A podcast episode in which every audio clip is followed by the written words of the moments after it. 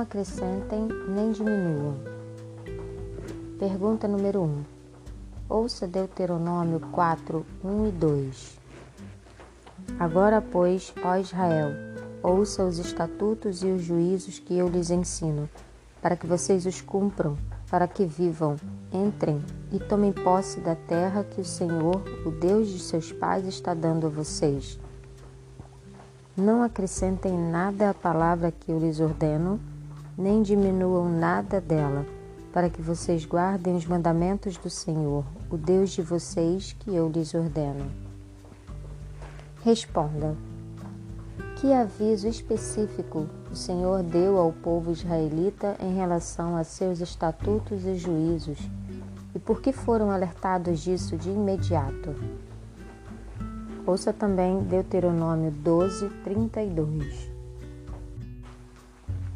Tudo que eu lhes ordeno, vocês devem observar. Não acrescentem nada e nem diminuam nada. O Senhor disse a eles que cumprissem os estatutos e os juízos e que não acrescentassem nem diminuíssem nada à sua palavra. Por quê? Afinal, por que alguém iria querer mudar a lei de Deus? Nós sabemos a resposta. Satanás tem sido perseverante e infatigável em seus esforços para levar avante a obra que começou no céu, mudar a lei de Deus. Tem tido êxito em levar o mundo a crer na teoria que ele apresentou no céu antes de sua queda, de que a lei de Deus era defeituosa e necessitava ser revisada. Grande parte da professa igreja cristã, por sua atitude, se não por suas palavras, mostra que aceitou o mesmo erro. Ellen White, Mensagens Escolhidas, versão 2, página 107. Ao observarmos a história do antigo Israel, notamos que, em muitos aspectos, eles tiveram problemas por ignorar certos preceitos da lei o que na prática seria o mesmo que retirar algo dela, como também por lhes acrescentar no sentido de introduzir práticas não especificadas nela e que de fato os levaram à sua transgressão. Pergunta número 2.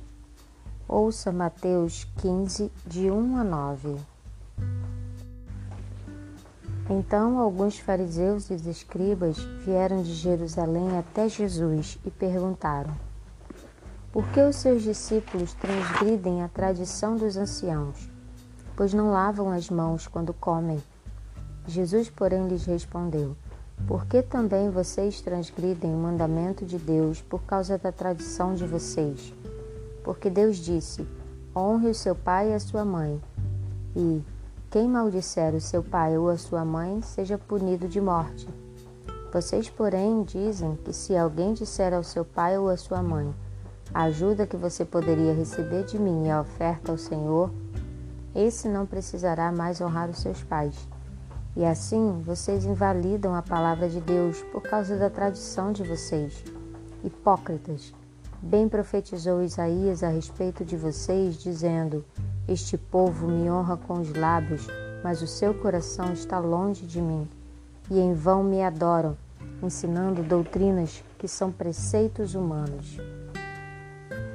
Responda: embora esteja em outro contexto, que exemplo há nessa passagem do princípio sobre o qual Moisés advertiu os israelitas? Quando os hebreus finalmente entraram na terra prometida, com frequência ignoraram, por exemplo, as, as advertências diretas sobre idolatria.